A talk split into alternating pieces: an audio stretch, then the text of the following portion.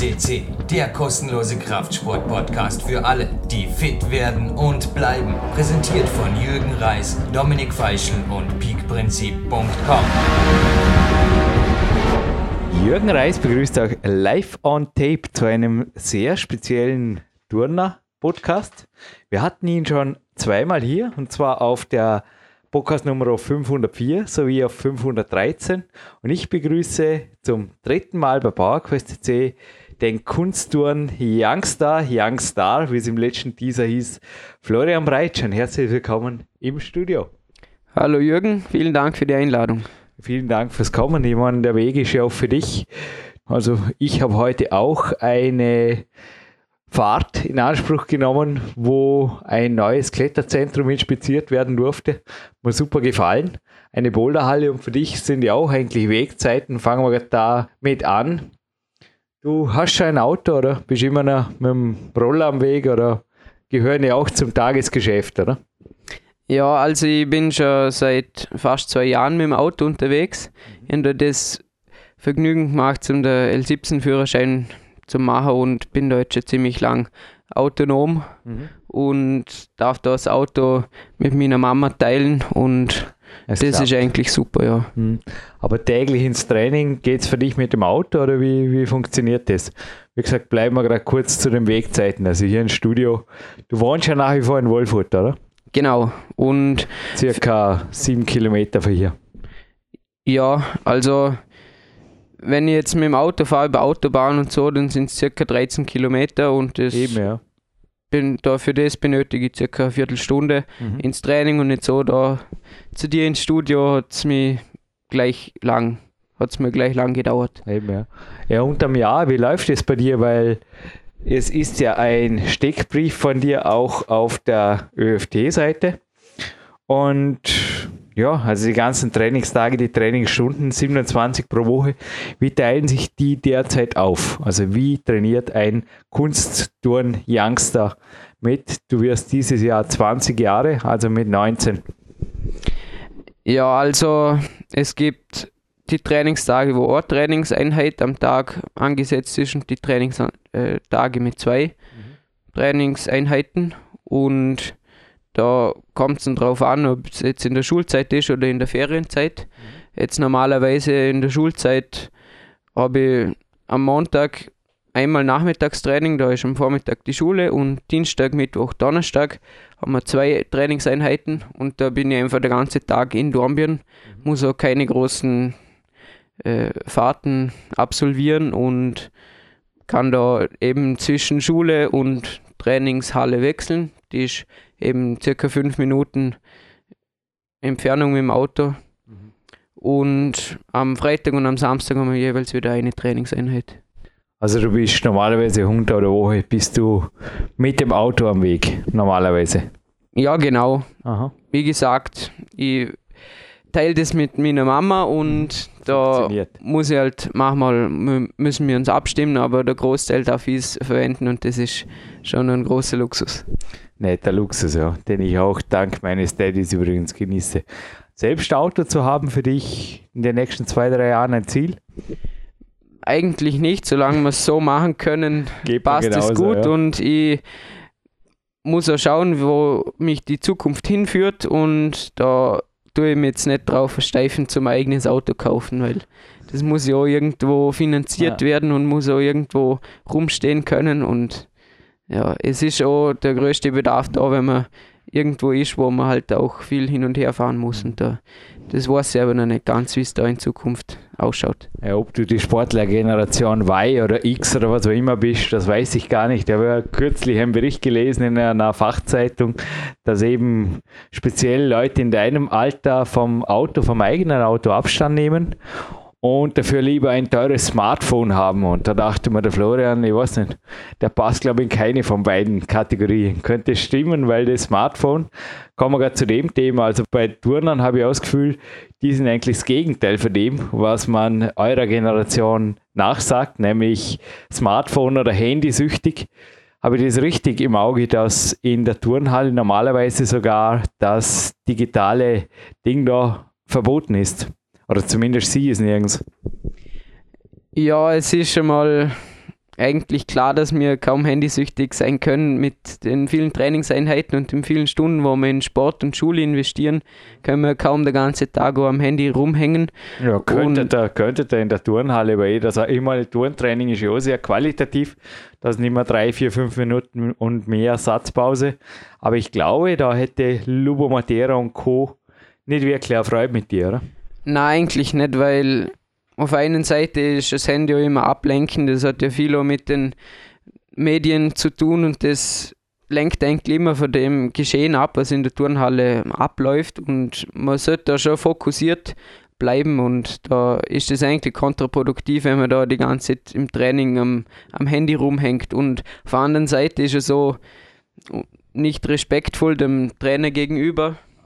Und daher haben wir auch die Regel eigentlich, dass das Handy nicht benutzt wird in der Turnhalle, außer man filmt jetzt etwas genau, und tut es ja. danach sofort analysieren. Da nehmen wir dann schon ab und zu das Handy her und der Einzige, wo das Handy unter dem Training auch in Gebrauch hat, wo mal telefoniert oder so, ist eben der Lubos, der Trainer. Aber bei dem ist das ja in Ordnung. Ja, aber auch sehr selten. Also ich habe speziell die Nachmittagseinheiten zum Teil neben euch trainiert und habe auch mitgekriegt, ja, dass ab und zu schon ein Trainer nach dem Handy fragt, der Turner bringt es dann, filmt es und das wird dann in eines der Social Medien einfach privat reingestellt. Bringt das was? Ja, genau. Also auf einer Seite kann man sich da ein zeigen, was man halt im Training schon alles schafft und das auf den Social Medias eben präsentieren. Und auf der anderen Seite kann man das Video aber gleich im Training auch analysieren und schauen, was kann ich gleich im nächsten Durchgang verbessern, um vor allem die Kleinigkeiten in einem Bewegungsablauf, wo man jetzt mit dem Auge ohne Slow Motion wahrscheinlich nicht erkennen wird, dass man das dann sofort eben analysieren kann und dann gleich verbessern. Ich wurde jetzt auch kürzlich am Campuspark gefilmt drüben meine neuen Lapiskugeln, die weißen Kugeln. Und es, es war sehr wertvoll. Aber allerdings, ich bin ja auch Leistungssportlehrer Klettern. Dort haben wir gelernt, das ist schon ein paar Jahre her. Kannst gerne sagen, ob das noch up to date ist. Feedback auf ein Video muss sofort erfolgen, sonst bringt es relativ wenig oder schon weit, weit weniger, wenn es der Sportler alleine zu Hause anschaut. Also ich habe auch gesehen, was ich besser machen kann und habe es dann sofort versucht zu korrigieren. Wie ist da deine Erfahrung? Wie ist korrekte Videoanalyse am effektivsten? Also wie hat es bisher dir am meisten gebracht? Also meiner Meinung nach ist es auch am hilfreichsten, wenn man es sofort analysiert und dann gleich probiert umzusetzen. Dabei ist es aber wichtig, dass das im Kopf hängen bleibt, nicht dass man es einmal probiert zu verändern und dann im nächsten Training macht man es genau gleich schlecht wie wie davor und dass der Fehler dann nicht verbessert wurde. Da muss man dann das auch irgendwie vertiefen oder sogar aufschreiben oder andere Methoden ergreifen. Und wenn man es halt zu Hause in Ruhe sich nochmal anschaut, dann sollte es halt auch irgendwie vertieft werden, dass man, dass man einfach dran denkt, was muss ich verbessern im nächsten Du hast ja im letzten Podcast von einem Video gesprochen, das du dir jeden Morgen anschaust bei mir gibt es sowas nach wie vor irgendwo, wenn es nicht immer dasselbe ist, aber ist das immer noch existent oder hast du inzwischen aus Videoanalysen von deiner Person deine eigenen Videos gemacht? Wäre ja auch eine Möglichkeit. Na, das aktuell probiere ich mich einfach jetzt nur mal mit den Videos jeden Morgen zu motivieren und anzuspornen, sondern einfach mit positiven Gedanken in den Tag zu gehen und einfach beim beim Aufstehen nochmal auf meine äh, Zielcollage raufzuschauen oder, oder einfach wieder so in den Tag zu gehen oder, oder mal äh, Sprüchen vorsagen oder so, aber mhm. das aktuell mit den Motivationsvideos äh, mache ich im Moment nicht, ja. Zielcollage, was darf man sich darunter vorstellen? Sind das Bilder deiner Vorbilder, wie der Nile Wilson oder der Thomas Zimmermann, dem ich übrigens auch trainieren durfte, werde ich auch nie mehr vergessen? Ja, genau, da ist unter anderem ein Bild von Neil Wilson oben und das gibt mir irgendwie Motivation und äh, spornt mich an, wenn ich, wenn ich das sehe. Und da sind unter anderem auch Dinge oben, die ich gern machen würde, Dinge oben, die ich gern haben würde und, und eben Personen oder Dinge, die ich gern sein würde, mhm. drauf und das habe ich mal zusammen mit meinem Bruder gestaltet. Mhm. Das hängt in meinem Zimmer. Mhm. Ja, also Lebensziele wären ab des Turnens. Also klar, jetzt zuerst mal die sportlichen Ziele. Ich denke, Olympia 2020, wie wir es auch bei Michael Fussenegger gehört haben, für dich auch realistisch? Ja, also es ist ein großes Ziel. Steht, Fall, steht, steht, auch auf dieser Zielcollage drauf und das ist wie eben vielleicht das, Japan. Ja, genau. Wir müssen schon ein paar japanische Sätze lernen, ja. Mhm. Na eben, das ist eigentlich das große Ziel, die Olympischen Spiele in Tokio 2020 und da arbeite ich schon jetzt voll drauf hin und schaue, dass ich in den nächsten Jahren noch optimale Voraussetzungen schaffen kann, dass ich, dass ich mich top darauf vorbereiten kann. Und die Mentalwand beinhaltet aber auch Ferrari, Villa, Meer, keine Ahnung, Traumfrau oder was ist da sonst da drauf? Was sind sonst so deine Lebensziele?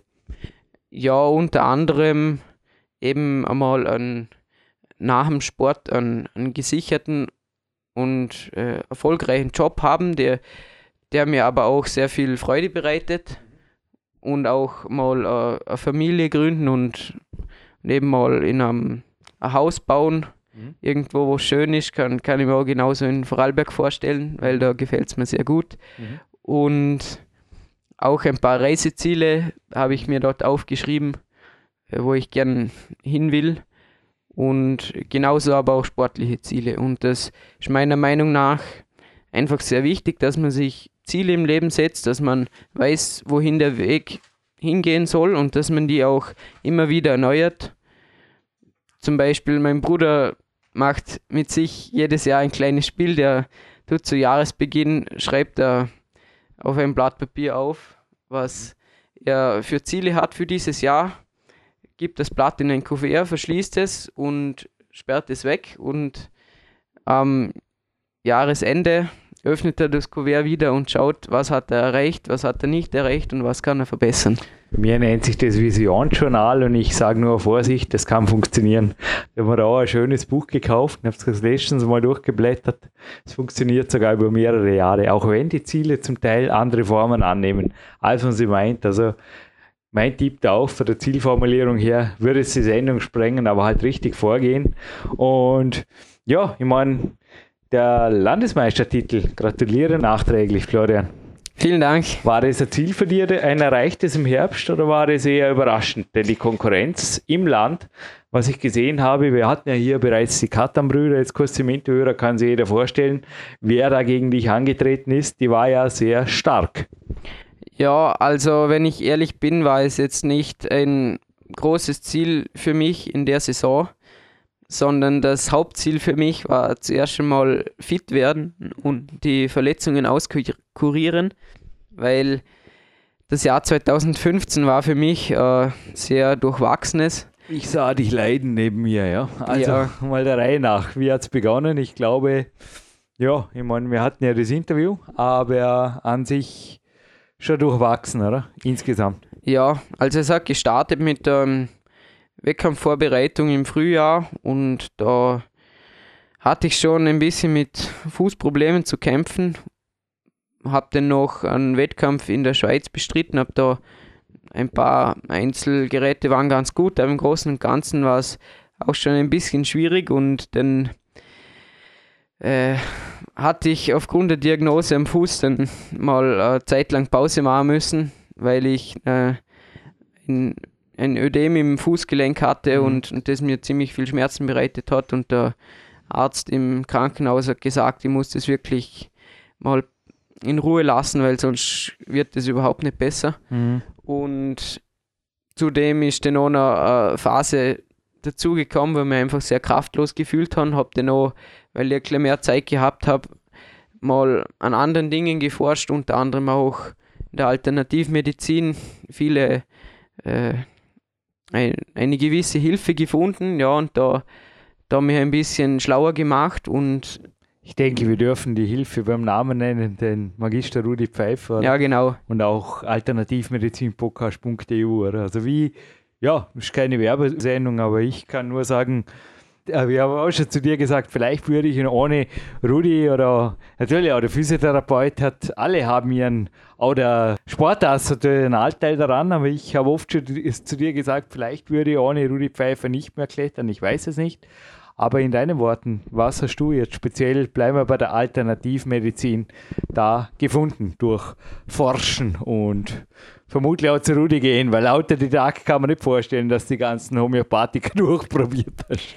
Na, das wirklich nicht, da gibt es ja viel zu viele.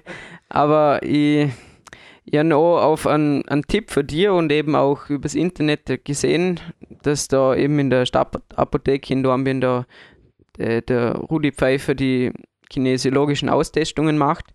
Und du hast mir dann auch äh, geholfen, dass ich bald zu ihm kommen kann und der hat einiges an mir gefunden, unter anderem, dass ich eine Unverträglichkeit gegen Weizen habe und das war mir eigentlich überhaupt noch nicht bekannt davor, dass, dass das irgendein Problem ausmachen könnte, aber ich habe das jetzt auf, auf seinen Rat einmal drei Monate weggelassen und es ging mir wesentlich besser. Ich hatte zum Beispiel Hautekzeme und einfach Blähungen und, und das ist alles weggegangen. Ich hatte auch Heuschnupfen, das hatte ich die Jahre davor noch nie so fest und äh, sofort, als ich den Weizen weggelassen habe, habe ich, hatte ich keinen Heuschnupfen mehr. Und das war irgendwie crazy, also fast als ob das Magie im Spiel wäre. Ich kann es mir kaum vorstellen, ja.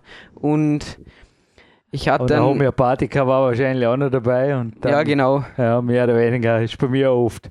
Da habe ich auch sehr starken Heuschnupfen. Habe sie hier und der letzten Sendung mit dir schon gesagt. Und mhm. Und Co. AD. Es ist wirklich das Weizen, Äpfel weglassen und eventuell noch ein, zwei Homöopathika die Sache ritzen. Aber bei dir natürlich ging dann auch die Trainingsleistung nach oben. Hat sie das mit den Verletzungen, wie hat sie das ausgewirkt? Also, ich konnte mir eben wieder besser regenerieren und die Trainings an, äh, Trainingsleistung ging auch wieder nach oben. Jetzt hatte ich aber im Sommer immer noch Probleme und zwar mit dem Handgelenk. Da hat es mir dann auch noch gezwickt. Hab dann Infolgedessen bin ich auch nochmal zu Rudi Pfeiffer gegangen, der hat mir wieder weitergeholfen. Ich habe aber trotzdem noch eine Gipsschiene bekommen im Sommer und habe da ziemlich, ja, es war frustrierend für mich, aber habe da halt wieder Pause machen müssen. Aber dafür ist es nachher weggegangen. Ich habe das auch noch ein bisschen auf, auf meinen Wachstumsprozess, der immer noch im Gange war, äh, ein bisschen auf das zurückgeführt und ich glaube, jetzt habe ich mir aber ziemlich gut erholen können und eben in, in Herbst hinein habe ich langsam wieder ans Gerätetraining und an die Wettkampfvorbereitung denken können. Und da ist neben die Landesmeisterschaft, wie vorhin angesprochen, eben gerade recht gekommen und ich war da wieder fit für einen Wettkampf und da ist mir eben gleich wieder gut gegangen. Und das war dann eigentlich schon wieder der Jahresabschluss. Also es war eigentlich der erste Wettkampf noch im, in der zweiten Hälfte des Jahres 2015 und auch der letzte. Aber es war positives Resümee oder positiver Schluss für das Jahr und ja, so, so kann man gut ins Jahr 2016 starten. Wenn Sie übrigens, bleiben wir kurz bei den Zahlen, wenn es noch weitere Resümees gibt, jetzt im Mai, wo die Sendung online geht, die lass gleich den Korken knallen, wann wir diese moderieren. Florian hat einen riesen Smile im Gesicht. Ihr findet die aktuellen Ergebnisse auf seiner Facebook-Seite oder auch auf florianbreitsch.com, beziehungsweise twittert er vielleicht bis im Mai sogar schon mit euch oder zu euch. Aber gerade kurz bei den Zahlen bleiben bleibend. Du hast gesagt, du wächst nach wie vor. Ne? Ich zweifle inzwischen immer wieder an, an der Aktualität der ÖFT-Seite und ja, eventuell da auch mal ein neues Bild hertun lassen oder so. Es ist, ja, man kennt ihn kaum. Es ist nur, ja, also die Fotos sind absolut nicht aktuell, oder? Nicht wirklich. Ja, ich, ich schicke zwar immer wieder welche, ja. aber die, die wo ziemlich da oben auf der Seite sind, die, die wechselt er nie. Ja, der Eben. Administrator.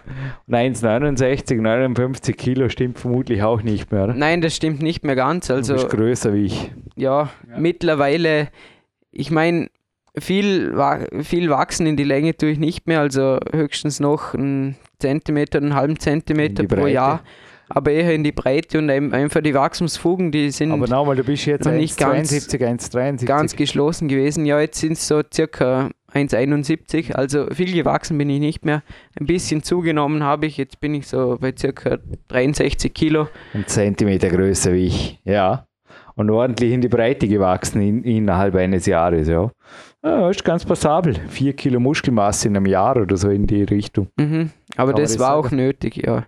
Ich hat, hatte da auch noch ein bisschen das Problem, dass ich irgendwie mir in den Kopf gesetzt hatte, ich muss unter den 60 Kilo bleiben, weil das ist dann für mich ein gewisser Vorteil, gerade an den Ringen, wo man viel Kraft braucht. Und jedes Kilo, wo man da mehr hat, spürt man natürlich. Und das hat mich aber ein bisschen, da war ich dann ein bisschen am Zahnfleisch und habe ich gemerkt, ich brauche ein bisschen mehr Masse. Es, es tut meinem Körper besser, gerade auch der Regeneration. Nicht, dass er immer nur an den letzten äh, Kräften zehren muss und, und kaum immer oder Wundert fast, mir jetzt fast zu wenig. Speziell bei den Ringturnern. Also in anderen Disziplinen ich es jetzt eher verstanden des Turnsports, aber bei den Ringen mit Vorbildern wie zum Beispiel auch, ich weiß nicht, ob der Fuß ein Vorbild für dich ist, aber Thomas Zimmermann und Co., wie mir gerade eingefallen ist, war zwar kein Ringspezialist, aber gerade die, oder auch Hambüchen und Co., das sind ordentliche, das sind ja Maschinen, speziell auch die Chinesen oder Amerikaner. Wie hast du dich motiviert und wie ging das mit dem Muskelaufbau wirklich? Also hast du da gezielt Bodybuilding gemacht, kann man nicht vorstellen. Also ich habe dich zwar viel in der Turnhalle, aber nie im Kraftraum gesehen. Also nicht wirklich, doch samstags halt.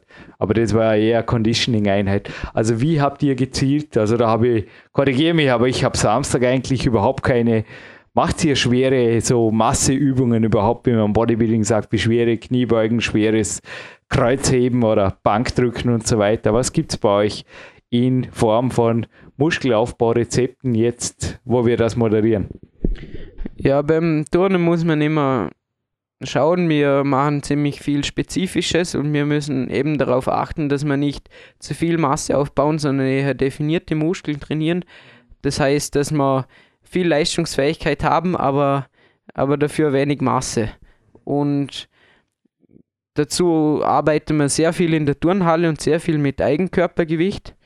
Da beginnt es einfach mit den simpelsten Übungen wie Dips und Klimmzüge am Barren und Reck, aber auch Seilklettern oder spezifische Ringe, Kraftübungen oder am kleinen Barren, alles was äh, in, in Handstandpressen und äh, so diverse Übungen betrifft. Und im Kraftraum, da arbeiten wir auch eher in das Maximale hinein, aber immer nur wenig Wiederholungen. Er darf nichts wachsen, habe ich mal gehört ja, genau. im Kraftraum. Eigentlich das Gegenteil von Bodybuilding-Gedanken. Also gerade im Kraftraum, glaube ich, hat man auch der Fussi oder euer Trainer, hat man immer gesagt, Kraftraum ist okay, für gewisse Dinge und das sehe ich auch so, speziell um, um Schwächen auszutrainieren. Also ich bin derzeit auch in der Beinpresse speziell oder auch ja, mit sehr isolierten Übungen am Weg, aber das Motto ist auch bei mir. Ich habe mir da wirklich viel, viel Informationen auch von euch geholt, weil ihr habt einfach das Motto, stärker werden ja, wachsen nein. Speziell im Kraftraum. Ja, genau. Also Hypertrophie ist eigentlich tabu. Da müssen wir schauen, dass wir dass wir nicht nur den Muskel aufpumpen, das ist eigentlich kontraproduktiv im Kunstturnen, sondern wie schon gesagt, dass wir die Maximalkraft aufbauen, dass wir dann später mit dem eigenen Körpergewicht so viel wie möglich herbringen. Florian, lassen wir den Korken knallen. Den wievielten haben wir denn heute? Den zweiten ersten. Tag des Jahres. Wahnsinn. Ja, und wir hatten es ja im Podcast, vor allem mit Lubomir Matera, Trainer des Jahres, auch aufgrund seiner Härte. Jo, wie ging dieses Jahr Weihnachten, Neujahr, so die lockere Zeit für dich? Wie locker war sie? Ich habe dich auch letzte Woche, was war das, ein freiwilliges Training? Hat irgendwie relativ anstrengend ausgeschaut, in der Turnhalle gesehen? Also ja, also grundsätzlich war es schon ziemlich locker jetzt um die Weihnachtszeit. Das ist einfach Erholungszeit für uns. Wir und da noch im Dezember eben gewisse neue Übungen trainiert ähm, an den Geräten, mal klar was ausprobiert, was wir dann im nächsten Jahr vielleicht im Wettkampf turnen wollen. Und der Trainer hat sich schon ziemlich früh aus dem Staub gemacht. Er ist in Urlaub gefahren und die äh, letzte volle Woche vor Weihnachten haben wir noch alleine trainiert. Er hat uns einfach Aufgaben gegeben und wir haben da einfach für uns selber einfach an den Geräten was gemacht und daneben Krafttraining, aber, aber jetzt nicht mehr volle 28 Stunden in der Woche, sondern schon ein bisschen zurückgefahren. Und dann hatten wir 10 Tage Pause bis am 28. Dezember. Da waren wir nur einmal in der Turnhalle, um die Schnitzelgrube, also die Schaumstoffgrube mit auszuräumen, weil die macht schon ziemlich viel Staub und die muss man einmal im Jahr muss man die reinigen und das gehört bei uns zur Weihnachtszeit dazu in der Turnhalle. Ja, ja und Training für sich. Ja. Mhm. Und ja, äh, wie viel Pause war dann? Und dann hatte ich eben zehn Tage Pause, die habe ich eigentlich zu Hause mit der Familie verbracht und bin noch so gut wie jeden Tag ein bisschen rausgegangen, bisschen an die frische Luft oder mal aus der Nebelbank, die da im Rheintal öfters mal da war, äh, ausgebrochen und ein bisschen an die Sonne gegangen, ja, und, und für mich so einen Ausgleich geschaffen und sonst einfach mich erholt und ja, wie gesagt, ein bisschen Zeit für die Familie gehabt. Zehn Tage Pause haben sich die auch jetzt, waren der letzte Zwickerlein da, verletzungsmäßig oder heilungsmäßig gut ausgewirkt? Du hast jetzt die erste Trainingseinheit oder sogar die ersten zwei Trainingseinheiten, oder? Korrigiere mich, wieder hinter dir. Die ersten fünf innerhalb von zwei Tagen. Erklär mir das. Na, äh, wenn es am 28. begonnen hat. Sorry, habe ich ja. nicht. Ja, genau. Über Neujahr war also Silvester war frei, glaube ich. Nein, nicht wirklich. Nein, also wir haben da jeden Tag trainiert. Mhm. Von Montag bis Samstag und gestern auch mhm. am ersten und das war aber bei uns das Neujahrstraining, da hatten wir jetzt nicht die Kondi-Einheit wie, wie die Tage zuvor gemacht, sondern mhm. eher noch regenerativ und ein bisschen Fußball gespielt mhm. und das waren dann drei Stunden und das war dann aber nicht allzu intensiv, aber die vorigen Tage, da haben wir eben gleich mit, mhm. mit ein bisschen Grundlagenausdauer für uns angefangen und auf der anderen Seite Basiselemente an den Geräten und ein bisschen Krafttraining, vor allem Handstandstabilität und gerade wenn man zehn Tage Pause gemacht hat, dann fährt es schon ziemlich ein. Also man bekommt da gleich wieder Muskelkater. Es klingt paradox, aber es ist einfach so. Auch wenn man schon über zehn Jahre den Sport ausübt, bekommt man einfach trotzdem eine Muskelkater, wenn man zehn ja, Tage Pause macht. Eben drei Tage locker trainiert und war heute am besten Campus Österreichs. So hat es ein Kletterer hier mal gesagt. Ja, ist hier in einer Boulderwalle im Vorarlberg der Klimmerei übrigens und habe einfach auch gemerkt, oi, das werde ich morgen merken. Und das aber nur nach drei lockeren Tagen, wo ich teilweise schon an der Sprossenwade im Kraftraum ein bisschen was machen musste. Ich kann es einfach nicht lassen. Ja, zu meiner Frage, hat sich insgesamt das Gefühl gehabt, positiv ausgewirkt? Waren alle Zwickerlein wirklich weg nach zehn Tagen oder das Gefühl gehabt, naja, besser durchtrainiert oder kann man eh nie bewerten. Aber was war so der Eindruck? Na, eigentlich war es ein sehr guter Eindruck. Also gerade die Hand- und Fußgelenke haben sich sehr gut erholen können und genauso hat man sich mental ein bisschen erholen können, ein bisschen äh, Frischluft schnappen können, auch nicht, nicht immer in der Turnhalle gesessen, jetzt mal einfach eine Auszeit und das tut auch im, im Kopf gut. Und für mich hat es sich durchaus positiv ausgewirkt, ja. Mhm. Ja, also ich kann nur empfehlen, also ab und zu mal eine lockere Woche einstreuen. Gibt es das bei euch unterm Jahr, dass alle drei, vier, fünf Wochen einmal irgendwo eine Woche ist, wo ihr sagt, naja, da fällt zumindest mal ein, zwei oder die dritte Einheit aus? Ja, also so lange Pausen wie jetzt an Weihnachten oder im Sommer, das gibt es nicht, aber dass man jetzt mal sagt, Jetzt haben wir viele Wettkämpfe geturnt. Jetzt machen wir mal Samstag, Sonntag frei zur Erholung. Das gibt es durchaus einmal. Oder wenn man mal Stress in der Schule hat und, und dort ein bisschen den Fokus hinlegen muss, dann macht man halt einmal trainingsfrei zum ein bisschen lernen und da kann ja der Körper dann auch regenerieren. Also das muss man halt immer ein bisschen anpassen. Florian, ich lese hier gerade mal ausnahmsweise in der ÖFD-Zeitung oder VTS-Zeitung ist das besser gesagt VTS-Info im Bericht über meinen Vater, sogar mit einem Foto. Er hat hier vor kurzem über den Zwischenstand der Gymnastrada Vorbereitungen für 2019.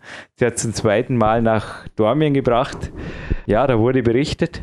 Was ist die Gymnastrada für dich? Weil es ist ja an sich eine Breitensportveranstaltung. Wie viel Stellenwert mischst du jetzt als Profi der Geschichte bei? Also, als die Gymnastrada schon mal in Dornbirn war, 2007, da war sie für uns natürlich auch ein Thema, weil das hat ja direkt neben unserer Turnhalle stattgefunden und da haben wir eigentlich auch mitgewirkt. Ich habe mir nur leider ein paar Tage zuvor den Daumen gebrochen und konnte leider nur zuschauen. Aber da war das schon ein großes Thema für uns und auch bei der Gymnastrada 2019 haben wir schon jetzt gewisse Pläne gemacht, was wir denn äh, aufführen werden. Da gibt es unter anderem auch einen Österreich-Abend und da werden wir auch irgendein Turngerät vorführen und auch bei der Öffnungsfeier wahrscheinlich irgendwie etwas mitgestalten.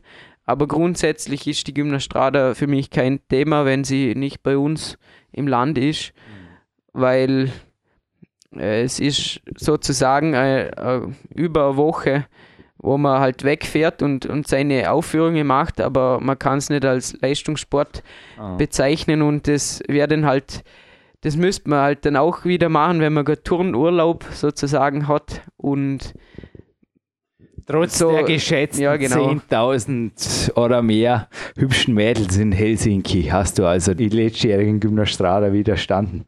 Ja, genau. Also es, es ist eher äh, ein Ding für Vereinsturner oder Sektionsturner, die da mitfahren bei, der, bei einer Gymnastrada. Aber jetzt gerade für Leistungssportler ist es ist es nicht sehr interessant. Aber allgemein tut es im Turn Turnsport schon sehr gut, weil er, die Gymnastrade spricht halt eine ziemlich breite Masse an und macht den Turnsport ein bisschen greifbarer auch für, für Leute, die nicht so viel damit anfangen können und das können wir auch durchaus positiv dann wieder sehen für uns, gerade wenn, wenn er wieder zurück nach Trombien kommt.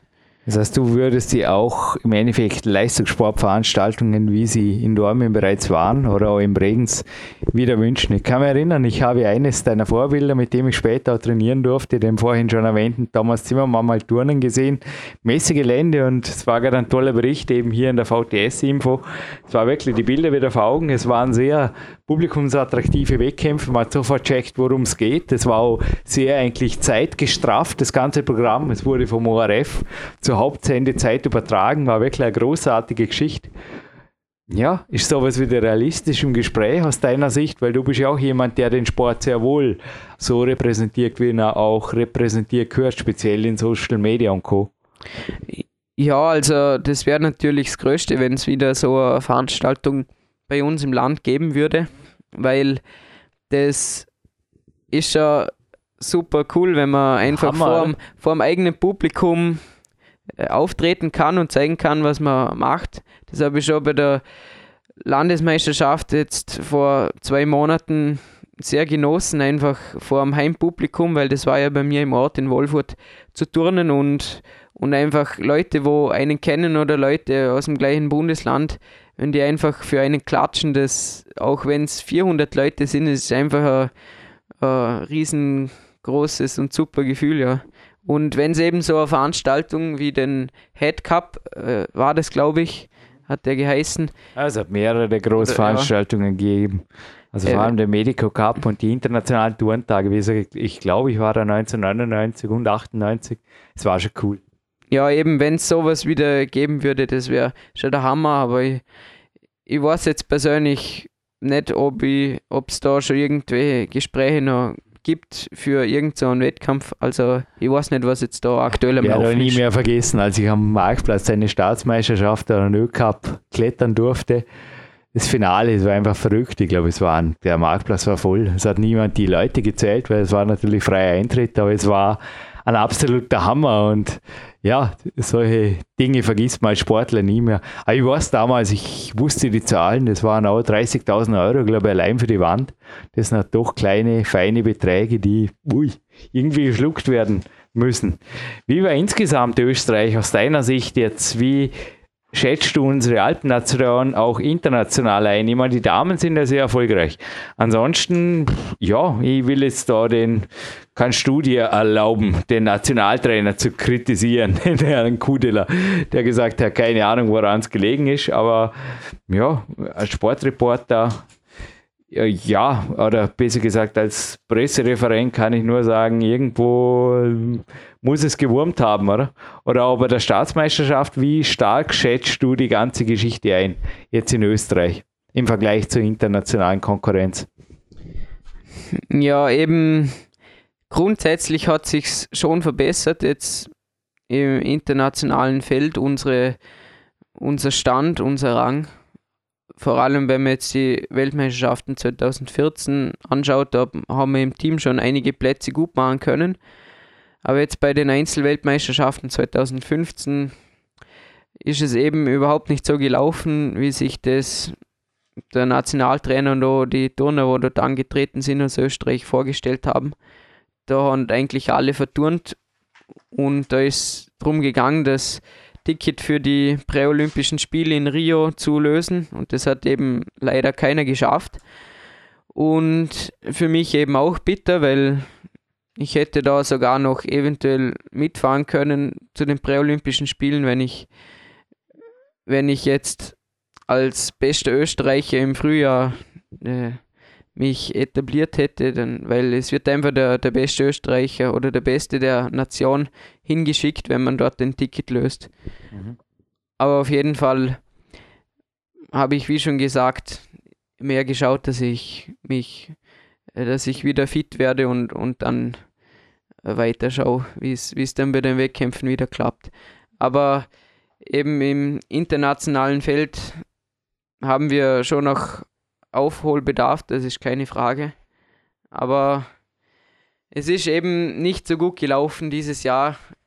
Genauso wie mit mir und meinen Verletzungen ist auch im Nationalteam eben nicht ganz so gut gegangen und darum können wir nur nach vorne schauen und uns äh, auf den nächsten Olympiazyklus wieder vorbereiten und, und schauen, dass wir in Tokio 2020 wieder voll mit dabei sind.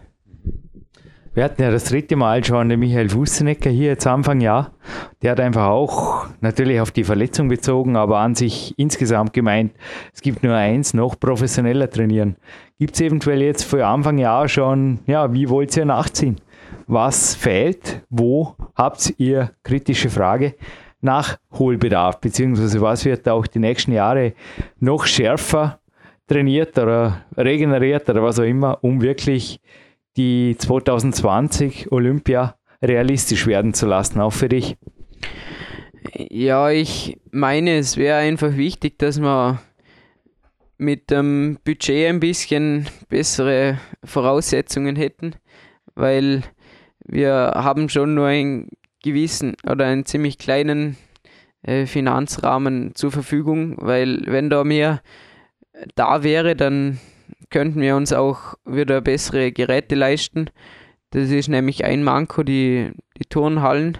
Wir, es ist einfach nötig, um beim, bei der internationalen Spitze mitzuturnen, dass man auch die optimalen Geräte zur Verfügung hat. So Trainingslager wie für mich, wie ich es immer wieder mache, oder auch dass Athleten immer wieder zu mir herkommen, so wie heute ja die Ausfahrt in topmoderne Zentren, ist das für euch keine Alternative? Ja, das ist natürlich auch eine Alternative, aber man, man, man kann genauso eine Geldfrage. Man kann ja nicht immer nur auswärts trainieren. Vor allem für mich als Schüler geht es jetzt noch nicht ganz so gut. Ich werde dann schauen, wie es dann eben später nach der Schule, nach dem Bundesheer für mich weitergeht. Aber eben die meiste Zeit trainiert man ja in seiner Heimturnhalle und da ist es schon wichtig, dass man dort beste Voraussetzungen hat. Auf der anderen Seite ist es meiner Meinung nach auch wichtig, dass man einen fixen Trainingsplan immer hat und den auch ziemlich genau einhält und und dort könnten wir uns auch noch ein bisschen verbessern, dass man nicht einfach sagt, äh, ja, die, die Woche wird jetzt auf das Wert gelegt, sondern dass man bei jeder Trainingseinheit wirklich ganz genau äh, sagt, was, was mache ich jetzt, was mache ich jetzt, wann ist Regeneration angesagt und wann gebe ich Gas und dass das auf jeden individuell abgestimmt wird und dass, dass man da auf jeden Turner auch noch ein bisschen besser eingehen kann, weil auch wenn man in der Gruppe trainiert, muss, muss von jedem ein bisschen die Stärke und die Schwäche berücksichtigt werden. Ja, wie läuft derzeit so eine, ich sage mal, ein großer Turntag, der mit wie viel? Fünf, sechs Trainingsstunden gefüllt ist. Wie läuft das ab? Also grundsätzlich, wenn wir jetzt zwei Trainingseinheiten an einem Tag haben und es ist Wettkampfvorbereitung, da haben wir dann am Vormittag eine längere Aufwärmphase, die kann so dreiviertel Stunde gehen und dann machen wir spezifisches Krafttraining, vor allem Handstand, Stabilität und, und am Barren und an den Ringen gewisse Kraftübungen. Und dann entweder macht man dann schon ein, zwei Geräte, die Wettkampfübungen, die man beim kommenden Wettkampf eben turnen mag, oder man bereitet sich auf die Nachmittagseinheit vor, indem man einfach äh, jedes Gerät, Gerät ein bisschen äh, Basiselemente macht und den Körper eben hochfährt, die, die Gelenke ein bisschen schon belastet, dass man eben am Nachmittag voll leistungsfähig ist. Und dann gibt es eben eine eine Pause, die geht dann über Mittag. Da hat man eben entweder geht man in die Schule oder man regeneriert eben ein bisschen.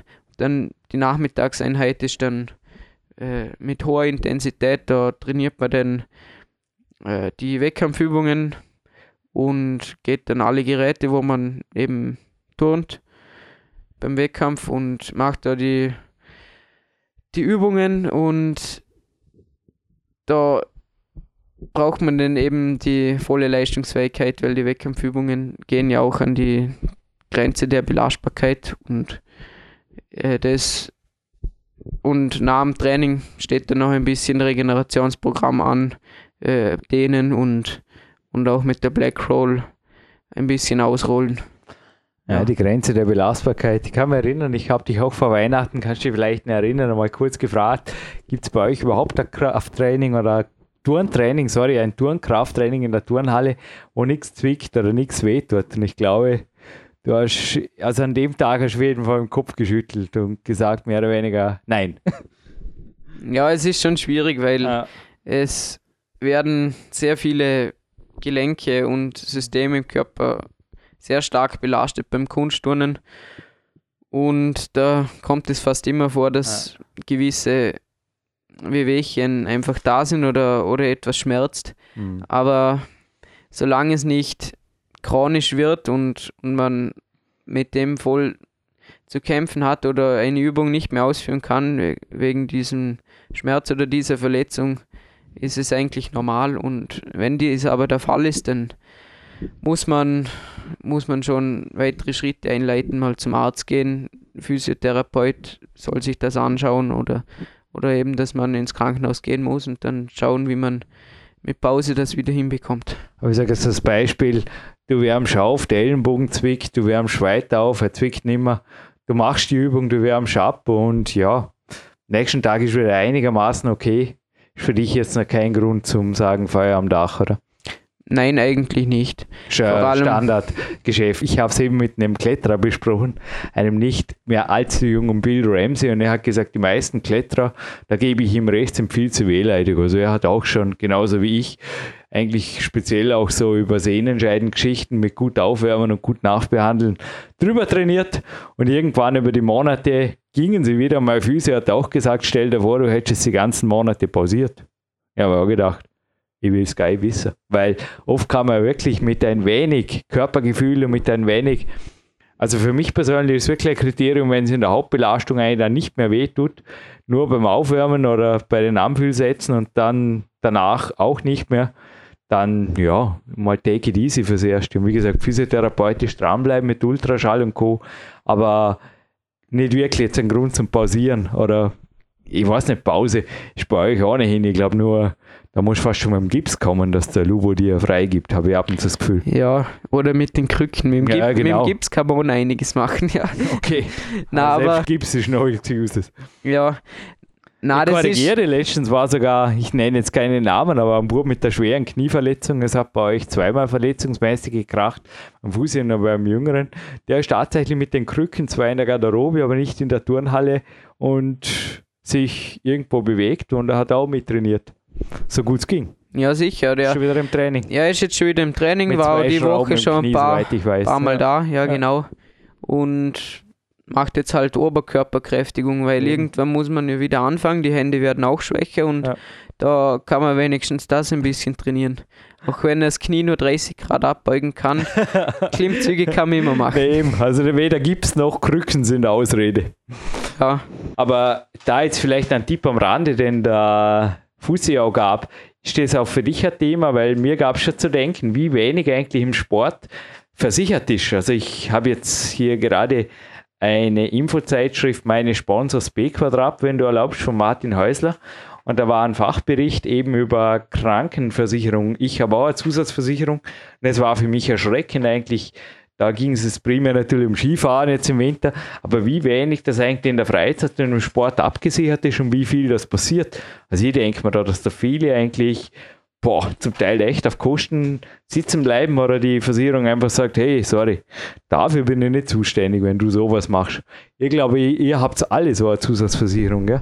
ja, also das haben wir eigentlich alle abgeschlossen und das habe ich halt auch mit meinen Eltern so abgesprochen. Seit ich das sehr leistungsmäßig betreibe, das Kunstturnen, haben wir auch gesagt, ich brauche eine Zusatzversicherung, weil wir haben es jetzt ein paar Mal mitbekommen, wenn einfach was passiert, man braucht da sehr gute Behandlung und wenn man da nur, äh, wenn man das einfach nicht hat, 0 auf dann, 15. ja, dann gibt es einfach mehrere Probleme und das sollten wir nicht haben, ja. Und Aber solange eine Interessensfrage, werden auch deine alternativmedizinischen Forschungsreisen, die du vorher gesagt hast, teilweise abgedeckt? Nein, das ist da jetzt nicht der Fall. Da bräuchte ich noch eine Sonder Sonderversicherung. Ja, genau. Sonder, und Sonder, dann, Sonder, ich weiß. dann wäre das auch abgedeckt, aber Naja, die Für- paar ja, oft ist sie ja nicht einmal so teuer. Gell? nein, eben, das, das werden fast, fast äh, zu viel also, oder nicht rentabel. Da gebe ich auch einen Tipp, wirklich genau rechnen und oft, naja, sage ich immer, wenn es sich rentiert, schmeißt die Versicherung dich eh raus aus irgendeinem Grund. Ja. nee, nee, besser nicht brauchen. Florian, wenn du mir noch ein, zwei abschließende Fragen erlaubst, Muskelaufbau und Masse, Nichtaufbau, Qualitätsaufbau in Bezug auf Ernährung, hast du da was geändert? Weil du bist ja da sehr solid am Weg. Ja, ich der habe letzten Sendung oder der ersten Sendung schon dein traditionell chinesisches Frühstück. Der Sportarzt, den wir kürzlich hatten, der Marc Saum, wird stolz auf dich sein. Hast du das eigentlich für ihn? Denn, das Ja, genau. Ah, das ist alles okay. für ihn. Gut. Ja, ist die DCM-Ernährung und Co. auch Muskelaufbau? Steht das M auch für Muskelaufbau tauglich? Ja, jetzt nicht unbedingt. Für mich gilt es einfach nur, äh, viele warme Mahlzeiten sind sehr förderlich für den Körper und das habe ich einfach dort auch mitgenommen und so ein bisschen meine, meine Gewohnheiten am Morgen verändert oder, oder einfach bin es jetzt gewohnt, am Morgen immer was Warmes früh, zum Frühstücken. Und sonst ernährungsmäßig schaue ich einfach, was tut meinem Körper gut und äh, was belastet mich nicht, vor allem wenn ich danach Training habe. Und primär schaue ich schon drauf, dass ich sehr gute Qualität esse und dass ich mich eiweißreich ernähre und auch viel Gemüse esse, auch hochwertige Kohlenhydrate und eher auf die, die Dinge mit viel Zucker oder viel äh, weißem Mehl und so Dinge eher verzichte. Supplemente? Supplemente schaue ich immer, was, wo ich jetzt gerade was brauche. Wenn ich mal noch was vom Rudi Pfeiffer empfohlen bekommen habe, dann nehme ich da was, was ich sonst grundsätzlich nehme, ist Vitamin D3, weil Das hatte man, das nehme ich auch. ja, Ganze Jahr. ja genau, einfach einfach erhaltende Dosis und ein bisschen Vitamin C und das war's eigentlich. Das war's eigentlich. Ja, auch mit diesem Interview, denke ich, haben wir einiges abgedeckt. Dich wieder mal zu haben. Du bist wie immer ein sehr, sehr willkommener Studiogast hier. Würde mich freuen. Florian, vielleicht noch letzte Worte an die, die deinen Dank verdienen. Oder wo erfährt man auch mehr über dich? Also ruhig die letzten Worte einfach noch. Nütze sie für dich und deine sportliche Zukunft, bitte.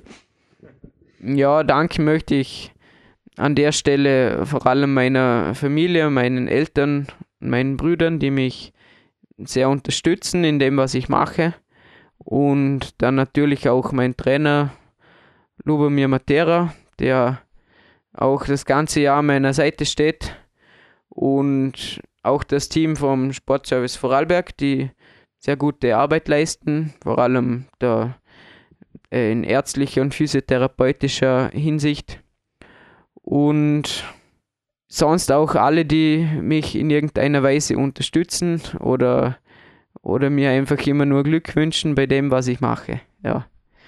Und zu der Frage, wo, wo ich zu finden bin, also ich habe eine Website, die heißt www.florianbreitsch.com. Da poste ich immer, wenn ich einen Wettkampf geturnt habe, rein, wie es mir gegangen ist und, und sonst vielleicht auch mal von einem Trainingslager oder diversen News. Genauso habe ich auch noch eine Facebook-Fanpage, die heißt genauso wie ich, Florian Breitsch. Und auch auf Instagram bin ich zu finden mit diversen Fotos und Videos vom Training und Wettkämpfen.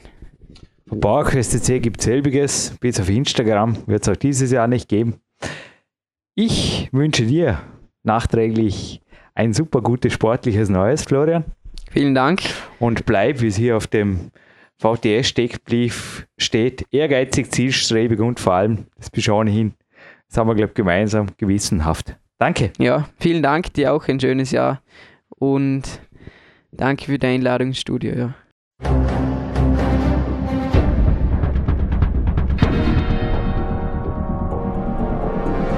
Alle Fitness-Bestseller der Peak-Trilogie, kostenlose Newsberichte und weitere Podcasts von PowerQuest CC sowie Trainingssoftware, Supplemente und Trainingsausrüstung, Personal Coachings, Seminare, Workshops und mehr. Jetzt direkt im Internet auf www.peakprinzip.com oder www.jürgenreis.com.